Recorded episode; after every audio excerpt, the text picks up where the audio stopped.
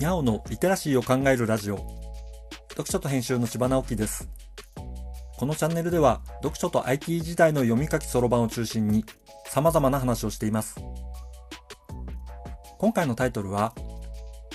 変数で学ぶ論理的思考の話というものです。プログラミングといったらどんなことをイメージしますか？なんだか難しそうな呪文をたくさん並べる感じですか？英語ばっかりという印象もあるかもしれませんね。どれも当たっています。難しそうな呪文を並べるのはその通りです。でも基礎的な道具立ては実は多くはありません。そのいくつかの道具を組み合わせる方法が無限にあるので、出来上がったものがとても難しそうに見えるし、実際に複雑なものなのです。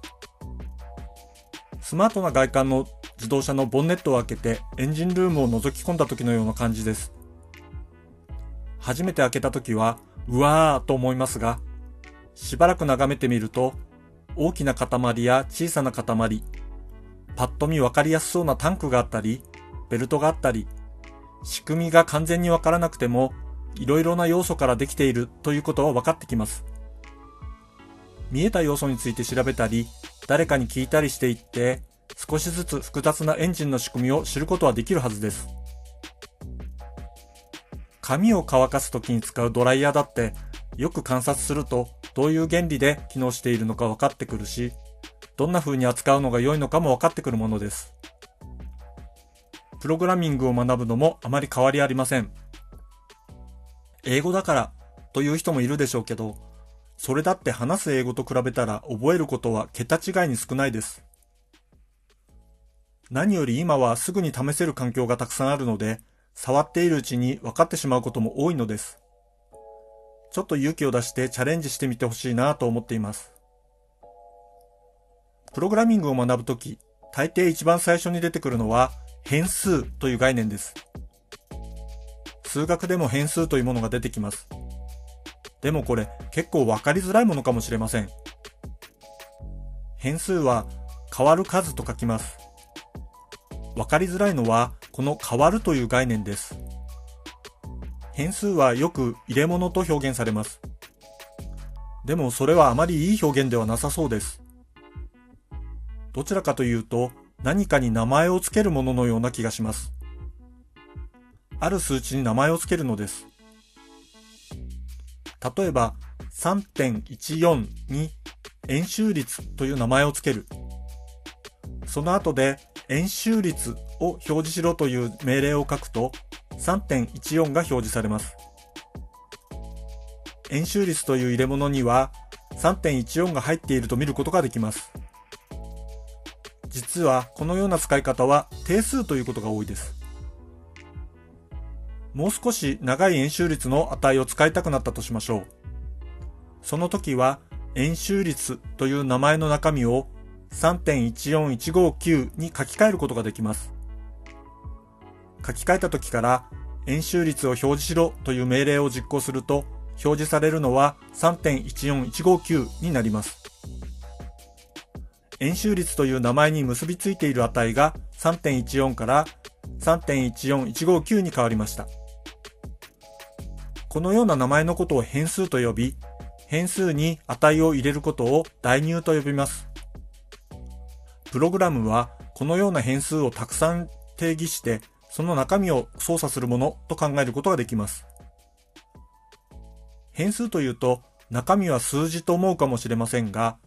文字列のこともありますし、もっと複雑なものであることもあります。この数字とか文字列とか、もっと複雑なものの種類のことを型と呼んでいます。変数は一度作ると入れられる型は決まってしまい、違う型を入れることはできないことが多く、そもそも変数を作るときに、この変数は数値型だけを入れるみたいに厳密に決めることが多いのです。決める理由は、後でその変数を使うときに間違った使い方をするのを防ぐためです。数値の4を2で割ることはできますが、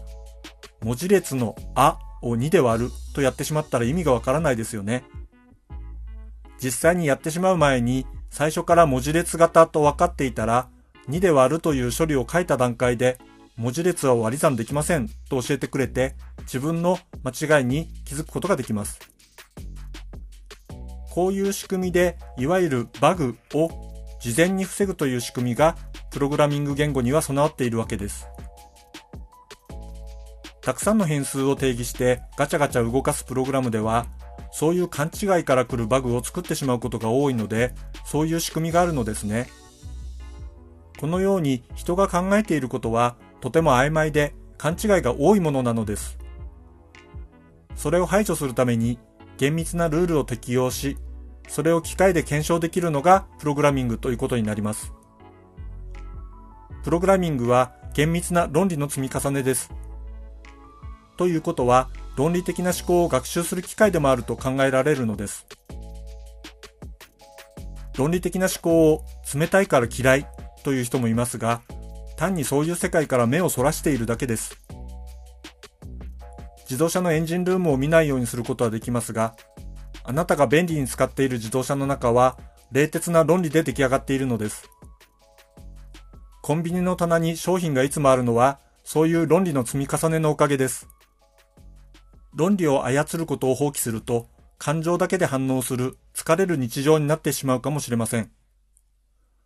そんな意味でも、プログラミングを学ぶ価値があると思います。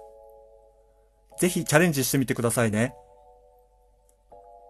読書と編集では IT を特別なものではなく常識的なリテラシーとして広める活動をしています。詳しい内容については概要欄のリンクからまたは読書と編集と検索して猫がトップページに出てくるホームページをご覧ください。この配信の書き起こしをノートで連載しています。概要欄にリンクがありますので、フォローいただけると嬉しいです。今日もワクワクする日でありますように。千葉直樹でした。ではまた。